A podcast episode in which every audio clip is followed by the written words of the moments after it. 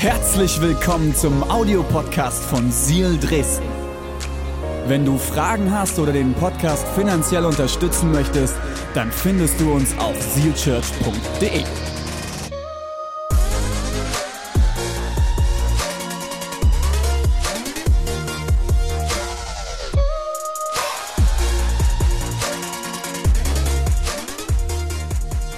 Viele Zeit, Predigtserie, Ratgeber.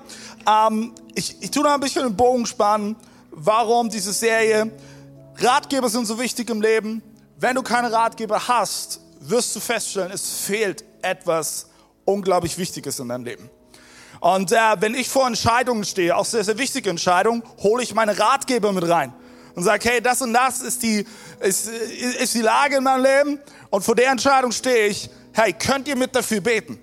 Und ich rufe euch ein paar Tagen wieder an und dann, äh, hey, gebt mir einfach weiter, was, was habt ihr für einen Eindruck, was denkt ihr? Ähm, Ratgeber sind so wichtig und das ist übrigens ein biblisches Prinzip, weil Sprüche 15, Kapitel 2, äh, Sprüche 15, Vers 22 lesen wir folgendes. Wo es an Beratung fehlt, da scheitern die Pläne. Also wenn du feststellst, dass immer wieder deine Pläne scheitern und dass irgendwie du immer wieder wie vom Ausstehst, hey, du brauchst Beratung. Weil wo viele Ratgeber sind, da gibt es Erfolg. Ich möchte Ratgeber in mein Leben haben, die in mein Leben hineinsprechen, die mir Gutes zusprechen, die vielleicht auch Dinge in meinem Leben sehen, die ich noch nicht mal sehe. Dass ich heute hier stehe auf dieser Bühne, dass ich Pastor geworden bin, habe ich zum großen Teil Ratgebern, Menschen in meinem Leben zu verdanken, die etwas in mir gesehen haben und gesagt haben, hey, David, ich glaube, du wirst Pastor sein. Ich glaube, du hast die Gabe zu reden. Ich glaube, du hast die Gabe zu sprechen vor Menschen. Und es waren Leute, die an meiner Seite waren und mein Leben hineingesprochen haben. Jesus hatte zwar alle Antworten, aber er hat den Menschen viel lieber Fragen gestellt. Fragen, die uns Menschen dazu bringen, zu entscheiden, was wir wirklich glauben. Daran erkennst du übrigens einen guten Leiter. Ein guter Leiter, der weiß es, die Klappe zu halten und zuzuhören und Fragen zu stellen. Und Jesus war das par excellence.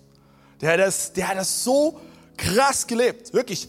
Lies mal in den Evangelien, studier das mal, geht dort mal rein in den Text und, und, und beobachte, wie Jesus mit Menschen umgegangen ist. Der hat immer wieder Fragen gestellt. Und Jesus stellt uns heute an diesem Sonntag eine Frage. Er stellt sie dir, stellt sie mir. Und du gerade eben das Gefühl hast, du befindest dich wie in einem Sturm. In dir drin ist irgendwie vielleicht alles aufgewühlt. Es ist irgendwie absolut verrückte Zeit für dich. Du siehst gleich gerade keine Perspektive. Du verspürst Furcht in dir, vielleicht auch sogar Angst. Jesus stellt dir heute folgende Frage. Warum hast du Angst? Warum hast du Angst? Und ich spreche ein Gebet und dann steigen wir rein. Seid ihr ready? Jesus, ich danke dir so sehr, dass du heute zu uns sprechen möchtest. Und Jesus, ich bete jetzt in diesem Moment, dass du durch deinen Geist unsere Herzen öffnest. Angst ist so ein sensibles, aber auch so persönliches Thema. Und Jesus, ich bete jetzt, dass du einen Boden dafür bereitest, dass wir heute Ängste aus unserem Leben rauskicken, dass wir heute Ängste in deinen Namen attackieren. Und Jesus, ich habe Glauben dafür, dass wir heute an diesem Sonntag leben, dass Angststörungen weichen müssen, dass irgendwelche Phobien gehen müssen, dass Ängste, die Raum genommen haben, vielleicht schon über Jahre oder auch nur Tage, dass sie heute verschwinden und in Jesu Namen, in deinen Namen Freiheit einkehrt. Mach uns jetzt bereit, Jesus. Schenk uns Fokus. Und dass weder unser Stolz noch unsere Scham uns im Weg steht. Wir lieben dich, Jesus. Amen. Amen. Vielen Dank, Maria. Come on. Okay, ich will mit euch heute in die Bibelgeschichte reinsteigen, die du vielleicht schon hundertmal gehört hast. Wenn du in Kirche groß geworden bist, hast du es wahrscheinlich in der Kinderstunde durchgenommen, hast in der Kinderbibel gelesen. Und jetzt ist ganz, ganz wichtig, ähm, bei so einer Story stehst du in der Gefahr abzuschalten. Und ich möchte aber dich einladen, dass du dich dann ganz bewusst darauf einlässt, diese Geschichte an dein Herz ranzulassen. Und dir die Frage Licht zu stellen, okay, was hat es mit mir zu tun? Was hat es mit meinem Leben zu tun? Weil ich glaube, dann wirst du einen unglaublichen Reichtum in diese Story entdecken. Und wir lesen mal in Markus Kapitel 4. Und bevor ich dort reingehe, will ich ein bisschen Kontext geben. Jesus war mal wieder am Predigen und wie das damals so war, Jesus ist aufgetaucht, die Menschenmassen sind aufgetaucht. Hunderte, tausende Menschen waren da, um Jesus zu hören. Die hatten eine Erwartung. Die wussten, hey, das, das ist doch der Messias. Meine Tante, mein Onkel hat mir von dem erzählt. Ich, ich, ich musste ihn hören. Ich musste ihn hören. Und Jesus war unglaublich clever. Er hatte eine riesen Menschenmasse vor sich, fing an zu predigen, aber er ähm, tat es äh, von einem Boot aus. Und das war sehr, sehr clever, weil er wusste, dass äh, die Wellen sozusagen seine Worte zu den Menschen tragen würden. Und so konnte jeder, der da war, Jesus verstehen. Und Jesus hat gepredigt, hat alles gegeben.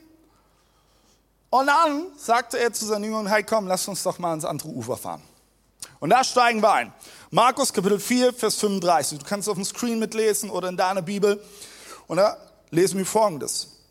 Am Abend jenes Tages sagte Jesus zu seinen Jüngern, wir wollen ans andere Ufer fahren. Sie schickten die Leute nach Hause und nahmen ihn so, wie er war, im Boot mit. Ich will kurz anhalten. Ich stelle mir hier schon die Frage, okay, wie war Jesus in dem Moment? Also, er muss wirklich alles gegeben haben. Ich stelle mir das wirklich vor, der, der hat wirklich alles gegeben in der Predigt, hat keine Ahnung, für wie viele Menschen noch gebetet, hat sich für die Zeit genommen. Und ich glaube schon, der, der, der war K.O. Weil bei dem, was jetzt gleich passiert, macht es auch Sinn. Wir lesen weiter. Einige andere Boote fuhren Jesus nach. Plötzlich brach ein schwerer Sturm los, sodass die Wellen ins Boot schlugen und es mit Wasser voll lief. Die Jünger sind in einer unglaublich prekären Situation. Die haben Todesangst in dem Moment. Das ist ja nicht einfach nur, und ich will das nicht runterspielen, eine Angst von, oh, vielleicht könnte ich hier versagen, vielleicht einen Fehler machen. Hier geht es um Leben und Tod. Weil ich glaube kaum, dass die Jünger alle schon die Seepferdchen hatten ja, und alle schwimmen konnten. Ne?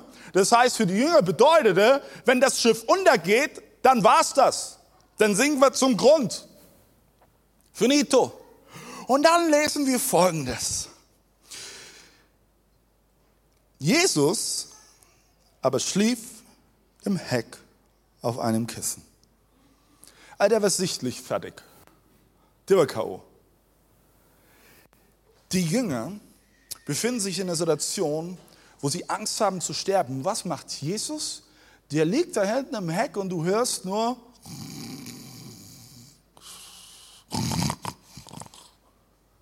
Und die Jünger, die schreien, ah, Petrus wird sterben, Johannes, was sollen wir machen? Und Jesus,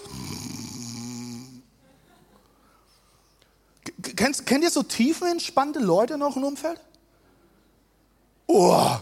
Also auf der einen Seite finde ich die inspirierend, auf der anderen Seite bringen die mich manchmal zur Weißglut. Wenn wirklich die Kacke so richtig am Dampfen ist und die, es wird schon alles gut. Oh. Und Jesus schläft da einfach.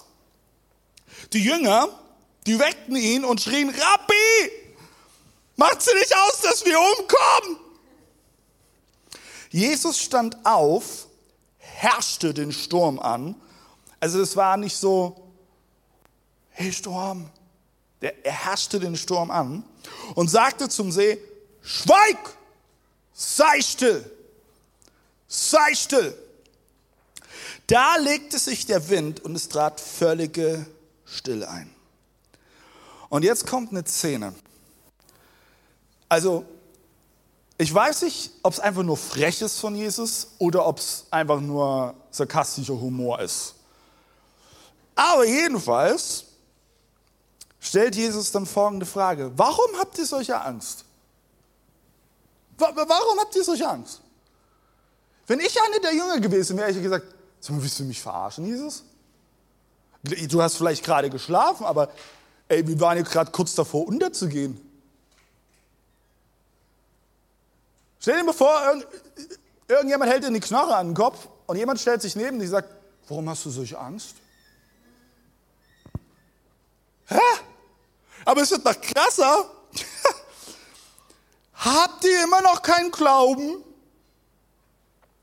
Also wenn ich in so einer Situation wie die Jünger gewesen wäre, einer würde zu mir kommen und sagen, sag mal, David, hast du immer noch keinen Glauben? Ey, ich würde meine Bibel nehmen und einmal links und rechts und oben und unten geben. Ja, was denkst du eigentlich? Aber Jesus hatte einen Plan damit. Er wusste ganz genau, was er tut. Er wusste, warum er diese Fragen stellte. Und wir lesen den Text noch zu Ende. Da wurden sie, also die Jünger, erst recht von Furcht gepackt und flüsterten einander zu. Wer ist das nur? Wer ist das? Das sind sogar Wind und Wellen gehorchen. Wer ist das nur? Ich glaube, es sind einige heute hier. Du stellst sie im Inneren, wenn du ehrlich bist, die gleiche Frage. Wer ist das? Wer ist dieser Gott? Vielleicht bist du heute das erste Mal überhaupt in der Kirche und lebst das erste Mal in deinem Leben im Gottesdienst. So cool, dass du da bist. Vielleicht gehst du dein Leben lang schon in Kirche und dennoch hast du tief in deinem Inneren die Frage, wer ist es nur? Mein Gebet ist, dass Gott dir heute eine Antwort darauf gibt und dass er dir zeigt, in einer neuen Tiefe, in einer neuen Früche, in einer neuen Intensität, wer er ist. Und ich glaube, dass du das erleben kannst. Und ich glaube, dass Gott heute zu dir sprechen möchte. Und ich glaube, dass Gott heute in dein Leben hineinwirken möchte und Freiheit in Bereiche bringen möchte, wo du es noch nicht mal geplant hast. Du hast es nicht geplant, dass es heute passiert. Aber ich glaube, dass es passieren wird, weil Gott dich liebt und du feststellen wirst, wer er ist. Was für eine krasse Story, oder? Ich will ein bisschen Hintergrund nachgeben. Ähm, der See Genezareth, wo die Jünger mit Jesus in Seenot geraten, ist tatsächlich ein See, der mehrere Meter unter dem Meeresspiegel liegt und umgeben ist von Bergen. Und bis heute ist es tatsächlich so, dieses See ist bekannt dafür, dass aus dem Nichts heraus ein Sturm losbrechen kann. Und der, der Wind auf einmal von, von Gebirge auf den See Genezareth geht und tatsächlich dort sogar Wellen entstehen können. Das heißt, wenn bei einem See sogar Wellen entstehen, das muss schon wirklich, ah, das muss richtig starker Wind sein. Das muss ein Sturm sein. Und aus dem Nichts heraus entsteht er auf einmal. Und ich finde dieses Detail so spannend, dass es in diesem Text steht, weil, sind wir mal ehrlich, geht es uns auch nicht manchmal so in unserem Leben? Das ist das Gefühl, alles läuft, alles ist super. Plötzlich ist wie, als ob du mit dem Fahrrad fährst und jemand tut dir einen Stock in die Speichen reinwerfen und dich haut's lang. Plötzlich. Plötzlich hast du eine, eine Rechnung in deinem Briefkasten ähm, und in der Höhe, wo du denkst, Wow! Und alles verändert sich auf einmal. Du merkst Angst im Traum ein in deinem, in deinem Herzen. Wie soll ich das bezahlen? Wie soll das funktionieren? Wie soll ich das hinbekommen? Vielleicht hast du auf einmal, alles ist super, und auf einmal hast du einen Streit mit deinem Freund und ein blödes Missverständnis steht plötzlich zwischen euch und alles ist verändert. Und Liebe Eltern, lasst uns kurz äh, ehrlich sein. Mit Kindern hat man viele plötzliche Momente, oder? Oh my word. Oh my word. Alles ist super und auf einmal irgendwas. Ich werde nie den Moment vergessen. Das ist drei, dreieinhalb Jahre her. Äh, ich war im Homeoffice, habe gearbeitet und, und Jeschi war, war mit unseren Jungs, ähm, oder nee, da war damals nur Noah da ähm, mit Noah bei Freunden und wir waren das spielen. Mein Handy klingelte. Bei meiner Frau gehe ich immer ran, egal wann und wo. Und ich höre nur am anderen Ende meine verzweifelte Frau und, und wie, wie irgendwie zwischen den nicht irgendwie wirklich klaren Sätzen immer mal wieder der Name Noah fällt und ich so, was ist passiert? Was ist passiert? Und ich erzählte mir, dass sie Noah ähm, dort in dem Spielezimmer in der Blutlache gefunden hat und Noah war die, die Holzleiter hochgeklettert, ist abgerutscht, ist mit seinen zwei Schneidezähnen hängen geblieben und hatte sich komplett rausgerissen. Mit Wurzel. Plötzlich war alles anders, ich sag's dir. Plötzlich, uh, uh, plötzlich hat sich alles gedreht in dem Moment. Angst oder? Was ist mit, was ist mit meinem Sohn? Wie wird es Noah gehen? Heute ist er stolz auf seinen Wackelzahn. Wir warten darauf, dass er irgendwann rauskommt. Aber plötzlich, solche Momente erlebst du mit Kindern. Vielleicht hast du super Alltag, alles läuft gut und auf einmal bekommst du eine schlimme Diagnose vom Arzt. Ich habe ähm, vor einigen Wochen, wo ich gepredigt habe über Heilung, habe ich euch erzählt, wie, wie ich Heilung erlebt habe, ähm, damals von meinem Bandscheibenvorfall. Ich kann mich aber auch noch an den Tag erinnern, als äh, ich ins Ärztezimmer reingerufen wurde mit 18 jungen Jahren und die wirklich wie so im Film diese MRT-Bilder so an diese leuchtende Wand dran klitschte und dann, ja, gucken Sie mal so, Sie haben Bandscheibenvorfall. Und ich so, hä? Willst du mich verarschen? Ich bin 18. Ich bin nicht 55. Du bist, du bist ja noch jünger, Jochen, von daher.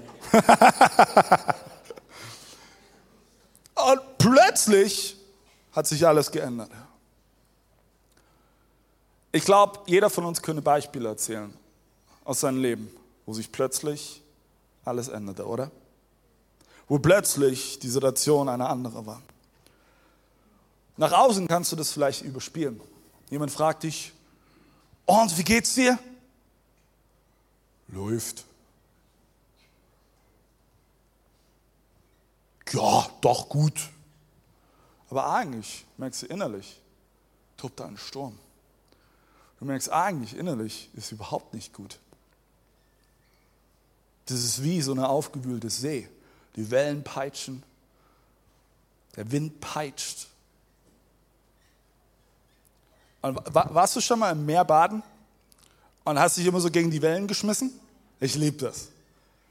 Das Problem ist, wenn die Wellen zu groß oder zu stark wären, ähm, ist es wie so ein Kreislauf. Du wirst immer wieder rumgeschworfen und rumgestrudelt und musst sehen, dass du an die Oberfläche kommst, um überhaupt mal wieder Luft zu holen. Ich möchte heute mit euch tiefer reingehen. Wir alle kennen Stürme in unserem Leben. Und ich will dir zwei Dinge mitgeben, an die du dich im Sturm erinnern kannst und solltest. Und das erste ist, inmitten des Sturms bist du in Gottes Gegenwart. Schreib dir das auf. Zwei Dinge, an die du dich im Sturm erinnern kannst. Inmitten des Sturms bist du in Gottes Gegenwart. Wir lesen nochmal Markus Kapitel 4, Abvers 37. Plötzlich brach ein schwerer Sturm los, sodass die Wellen ins Boot schlugen und es mit Wasser voll lief. Jesus aber schlief im Heck auf einem Kissen. Die Jünger weckten ihn und schrien, Rabbi, macht's dir nicht aus, dass wir umkamen. Wo war Jesus? Wo war er? War er noch am Ufer? Nein, der war mitten im Sturm, im Boot, bei den Jüngern, mittendrin. Er war am Auge des Sturms. Eine Falle, in die wir Christen so oft tappen, ist, dass wir glauben, nur weil wir Jesus kennen, läuft in unserem Leben alles harmonisch. Alles ist super. Uh, alles ist gut. Ich glaube, dass es ein absoluter Fallstrick ist, weil es nicht der Realität äh, entspricht. Weil Jesus ist so klar an so vielen Stellen, er sagt nämlich, hey, pass auf, du wirst in deinem Leben Bedrängnis erleben, du wirst Sorgen erleben, du wirst Ängste erleben. Jesus sagt sogar an dieser einen Stelle, werf doch deine Sorgen auf mich. Das heißt, Jesus geht davon aus, dass du Sorgen hast in deinem Leben. Jesus geht davon aus, dass du Ängste hast in deinem Leben. Jesus, Jesus weiß es doch ganz genau. Und ich finde es so gut, dass Jesus sagt, werf deine Sorgen auf mich, weil dann kannst du die nämlich nicht so schnell wieder zurückholen. Dann kannst du sie nämlich wirklich bei Jesus lassen. Schreib dir folgenden Satz auf. Die Gegenwart von Jesus bedeutet nicht die Abwesenheit von Stürmen. Nur weil du in Jesu Gegenwart bist, heißt es nicht, dass du keine Stürme erleben wirst in deinem Leben. Nein, im Gegenteil, vielleicht wirst du vielleicht sogar gerade Stürme erleben. Jesus verspricht allerdings, dass dein Boot nicht sinken wird und dass er bei dir ist, dass er für dich ist und dass er mitten im Sturm ist. Das heißt, selbst wenn du gerade eben das Gefühl hast, du bist im Sturm, du wirst so richtig durchgebeutelt, Herr Jesus ist, Jesus ist bei dir. Jesus ist jetzt genau bei dir, an deiner Seite, in deiner Nähe. Ich möchte, dass du dir heute bewusst machst, wer ist mit mir? Weil ich sage dir eins, wenn ich auf einen Survival-Trip gehe und ich weiß, Bear Chris ist mit mir unterwegs, Woo! Let's do it, lass machen. Wenn ich aber weiß, ich habe nur irgendwelche Stadtkinder mit mir, äh, äh, äh, äh, äh, nee, nee, nee, nee, nee, nee, nee. Nee, nee, nee, nee, nee, nee. Lieber nicht. Aber Bear Grylls, wow, come on. Dann bin ich bereit, Survival Trip zu gehen. Weißt du nicht, wer Bear Grylls ist? Oh my word. Googelt mal. Wer weiß, wer Bear Grylls ist? Der Survival-Experte schlechthin, der Brite. Ja, wenigstens ein paar. Ihr habt jetzt einen Bildungsauftrag hier, okay? Ähm, hei, hei, hei. Bringe nicht nur eine gute Botschaft, sondern auch noch echtes Wissen. Halleluja. ähm, wenn du in einem Sturm bist, mach dir bewusst, wer mit dir ist, weil wer mit dir ist, ist nämlich dein Gott. Wenn ich weiß, dass mein Gott mit mir ist und dass er mit mir unterwegs ist, dann kann ich ganz anders loslaufen. Dann kann ich ganz anders durch Stürme gehen. Dann weiß ich selbst, okay, dieser Sturm tobt vielleicht, aber ich bin in seiner Gegenwart. Psalm 46, Vers 2 lesen wir, Gott ist uns Zuflucht und Stärke, ein Helfer in Zeiten der Not. Wer ist mit dir? Dein Gott. Und wer ist dein Gott? Er ist deine Zuflucht. Er ist deine Stärke. Das ist dein Gott. Er ist ein Helfer in Zeiten der Not. Bist du dir dessen heute, morgen bewusst, wer mit dir ist? Ich will noch einen Vers weiterlesen. 5. Mose, Kapitel 31, Vers 6. Seid stark und mutig, fürchtet euch nicht, erschreckt nicht vor ihm. Das ist eine Zusage, die Gott dem Volk Israel macht. Ey, erschreckt nicht vor den Feinden. Es ist Jahwe, dein Gott, der mit dir geht. Wer geht mit dir? Dein Gott. Wer ist bei dir? Dein Gott. Wer ist mitten im Sturm bei dir an deiner Seite? Dein Gott. Er lässt dich nicht fallen und verlässt dich nicht. Ich wünsche mir in meinem Leben einen Glauben und eine Perspektive, wo diese Wahrheit immer wieder ins Herz reinlässt. Weil weißt du was? Selbst wenn ich dann weiß, dass vielleicht eine Rechnung kommt, ich bin nicht nervös, weil ich weiß, wer mit mir ist. Selbst wenn ich vielleicht weiß, dass ich bald einen Arzttermin habe, wo vielleicht auch eine herausfordernde Diagnose rauskommen kann. Ich bin nicht nervös, weil ich weiß, wer mit mir ist. Auch wenn vielleicht gerade eben meine Ehe am Kriseln ist und ich in Beziehungen kämpfe, ich bin nicht nervös, weil ich weiß, wer mit mir ist. Mein Gott, meine Zuflucht, meine Stärke, mein Helfer in der Not. Nichts kann mich erschrecken, wenn ich in Gottes Gegenwart bin. Nichts. Als ich 2016 kurz vor einem Burnout war, es war eine krasse Krise. Und ich werde nie den Moment vergessen. Meine Mom kam auf mich zu und meine Mom ist mir ein unglaubliches Vorbild, weil sie so eine krasse geistliche Sensibilität hat. Die, die spürt Dinge, wo viele oft was nicht spüren. Und ich glaube sowieso, die Verbindung zwischen Mamas und Söhnen ist sehr, sehr, sehr, sehr tief. Und sie, und sie kam, die wusste innerlich nicht, wie es mir gerade ging dass gerade bei mir so richtiger Sturm tobte. Und die gab mir einen Zettel und auf dem Zettel war ein Bibelvers. 2. Korinther 4, 8 bis 9. Dieser Vers hat bei mir damals so eingeschlagen und mir so Hoffnung gegeben, dass ich mir sogar damals tätowieren lassen habe, weil ich mich immer wieder daran erinnern will. Und lasst uns mal lesen, was da steht. Die Schwierigkeiten bedrängen uns von allen Seiten und doch werden wir nicht von ihnen überwältigt. Wir sind oft ratlos, aber wir verzweifeln nicht. Von Menschen werden wir verfolgt, aber bei Gott finden wir Zuflucht. Wir werden zu Boden geschlagen, aber wir kommen dabei nicht um. Was steckt hier in diesen Versen? Und das muss ich lernen zu verstehen. Und ich möchte dich heute dazu einladen. Du und ich, wir müssen lernen, dass dein und mein Mut von den Umständen zu trennen ist. Was meine ich damit? Sobald etwas Schlechtes oder ein Sturm passiert in deinem Leben, wer wird zuallererst gefressen? Dein Mut, oder? Aber du musst verstehen, dein Mut ist unter deiner Kontrolle. Dein Mut ist unter deiner Kontrolle. Füttere, rein, füttere deinen Mut, anstatt ihn deiner Angst zum Fraß vorzuwerfen. Weil die Angst will nämlich Folgendes machen in deinem Leben. Die will, dass du jeglichen Mut verlierst dass du keinen Mut mehr hast. Weil wenn du keinen Mut mehr hast in deinem Leben, dann wirst du nicht bereit sein zu kämpfen. Dann wirst du nicht bereit sein, Dinge anzugehen in deinem Leben. Weil du brauchst Mut in deinem Leben, oder? Du brauchst Mut in deinem Leben. Deswegen fokussier dich. Die Jünger, die haben sich nichts mehr gewünscht, dass Jesus den Sturm beendet. Der hat es dann auch getan, aber noch nicht in diesem Moment. Warum? Warum beendet Jesus nicht gleich jeden Sturm in deinem Leben? Weil er möchte, dass du dich auf das wirklich Wichtige fokussierst. Und das ist Jesus Christus.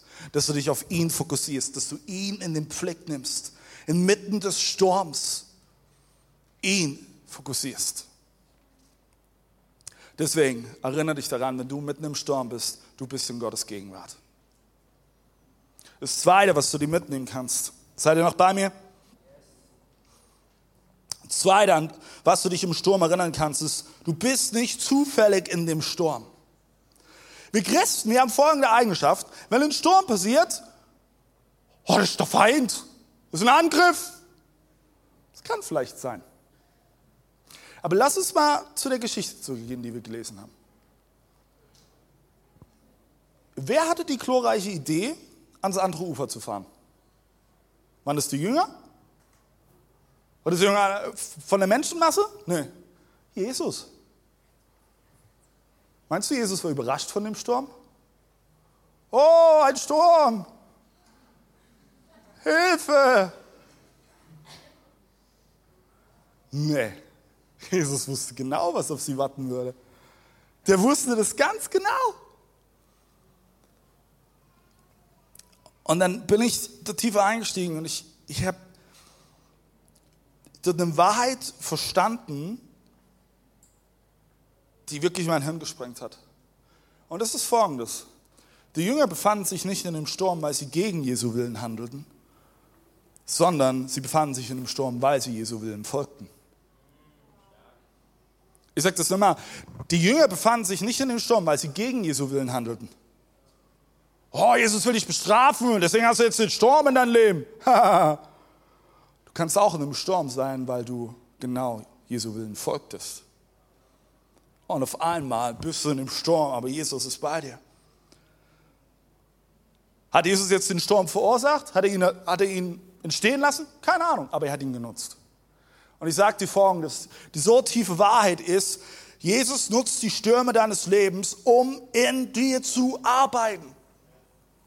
Deswegen schreibt Jakobus Kapitel 1, 2 bis 4, haltet es für reine Freude. So, so fängt Jakobus an zu schreiben. Denkst du, okay, jetzt, jetzt kommt's. Haltet es für reine Freude. Jetzt kommt sowas richtig Schönes. Ja, wo du dich dran festhalten kannst, wo richtig Freude macht, wo, wo, wo, wo, die, wo die ach, so richtig tolle Emotionen schafft. Wenn ihr in verschiedenster Weise auf die Probe gestellt werdet, wow. Wow. Wow. Cool. Sehr ermutigend, Jakobus. Er schreibt weiter, ihr wisst ja, dass ihr, und jetzt Achtung, Jakobus hat direkt die richtige Perspektive auf den Sturm und auf die Stürme seines Lebens. Dass ihr durch solche Bewährungsproben für euren Glauben Standhaftigkeit erlangt. Die Standhaftigkeit wiederum bringt das Werk zum Ziel. Ihr sollt also zu einer Reife kommen, der es dann nichts mehr fehlt und die kein Makel mehr entstellt.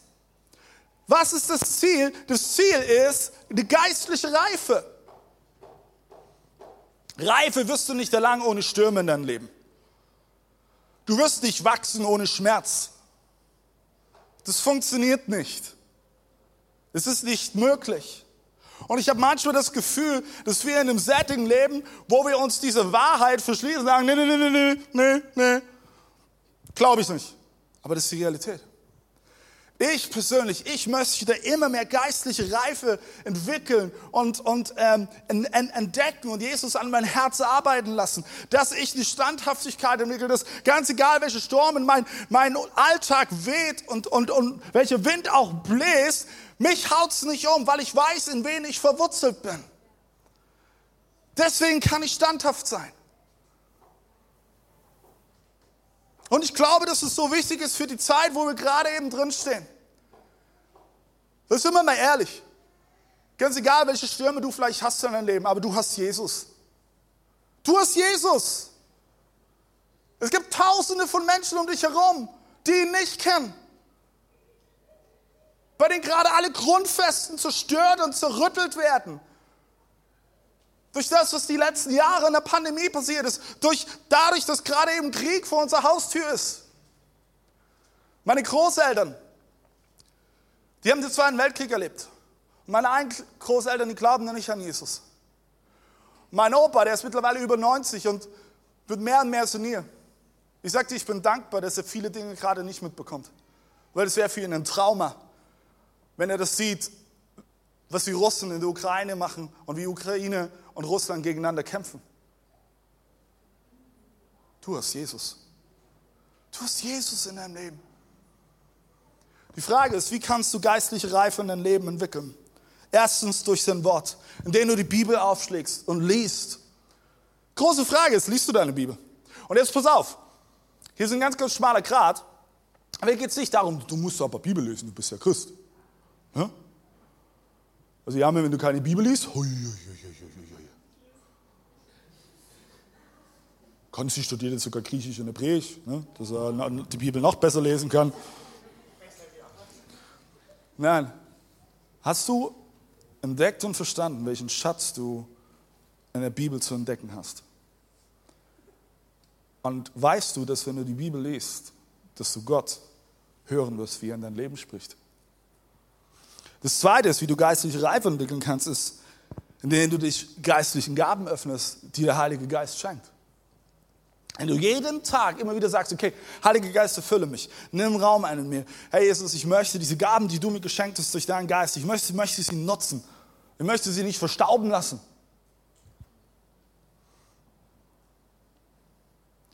Nur mal so nebenbei, all die Musiker, wo viele hinschauen und sagen, wow, so krass. Die hatten eine Gabe, aber die mussten was aus dieser Gabe machen. Ich habe es letztens wieder ein Interview gehört von äh, Ed Sheeran, Weltstar.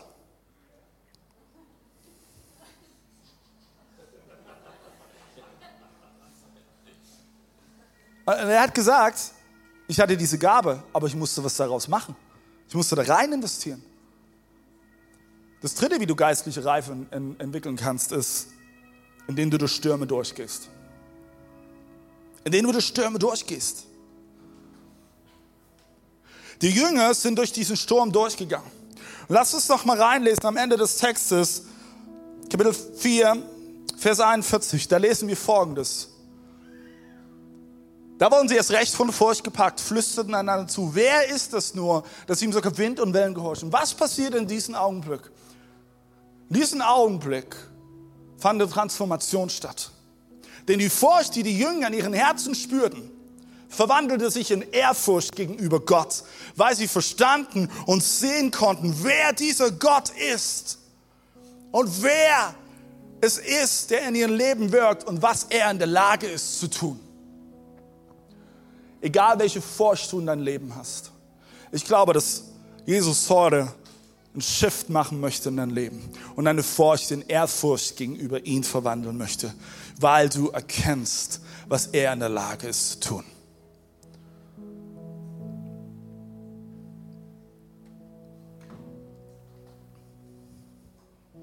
Furcht wurde zu Ehrfurcht. Ich möchte schließen mit einer Geschichte. Vor ein bisschen mehr als zwei Monaten haben wir Tochter bekommen. Und wir sind unglaublich glücklich, unglaublich dankbar. Das ist das Schönste, was es gibt. Ich will euch von einem großen Angstmoment erzählen. Die Geburt lief soweit alles gut. Juna war auf der Welt, wir waren überglücklich. Dann kommt ja noch eine Nachgeburt, ja. Nur wer sich jetzt so biologisch nicht so auskennt, ich gehe nicht in Details, aber das ist ganz normaler Verlauf. Das heißt, die Gebärmutter mit der Plazenta kommt raus. Wir hatten schon nach der zweiten Geburt, nach Caleb, damit Herausforderungen. Und diesmal bei Juna war es auch der Fall. Wir warteten, warteten, die Hebamme war da, Gynäkologin, Gynäkologin war da. Die Plazenta kam nicht raus. Dann ist dieser Moment, ich beobachte immer Menschen, wenn der Arzt unruhiger wird, wäre ich auch unruhiger. Und dann fiel der Satz, okay, wir müssen eine Not operieren. Kommt nicht raus. Jetzt direkt. Und dann ist es wie im Film. Wirklich, ich fühle mich da immer wie so, ich schaue das nicht, aber wie so eine Serie, Folge, Crazy Anatomy, bam, auf einmal kommen sie alle an. Anästhesisten, was die für Gerätschaften anfahren. Lecco mio! Also, aber macht Sinn, weil die wollen ja den Patienten überwachen. Ich bekam Juna auf meine Schulter und ich, ich saß da. Und Jeschi wurde rausgefahren, direkt gegenüber. Und sie meinen, ja, die OP dauert nur eine 30 Minuten. 30 Minuten ist nicht lang, oder? Das ist kürzer wie meine Predigt.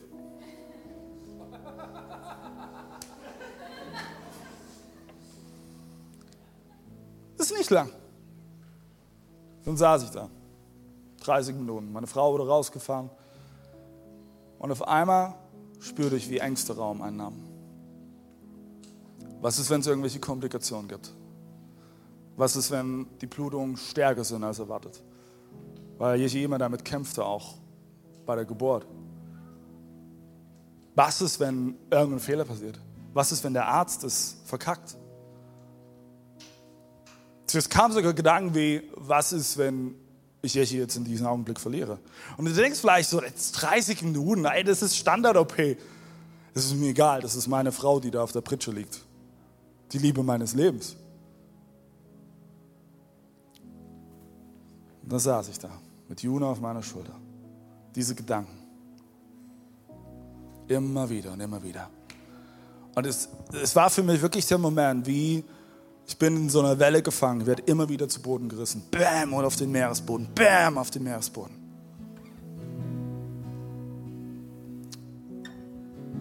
Und dann habe ich mich in diesem Moment an Vers aus dem Psalm erinnert.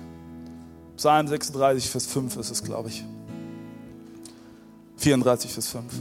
Ich betete zum Herrn und er antwortete mir und befreite mich von all meinen Ängsten.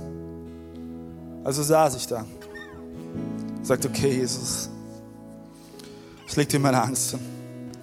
Die Angst, dass meiner Frau etwas passiert. Die Angst, dass irgendein Fehler passiert. Die Angst, dass es irgendwelche Komplikationen gibt. Die Angst, dass ich sie vielleicht sogar komplett verlieren könnte und alleine da bin mit den Kindern. Die Angst, dass irgendwas passiert, wo ich mir gerade innerlich ausmale. Und ich fing an zu beten. Und im Moment habe ich die, all diese Ängste genommen und habe gesagt, okay, weg, weg damit, weg damit. Und ich spürte auf einmal, wie sich in diesem Augenblick mein Inneres veränderte.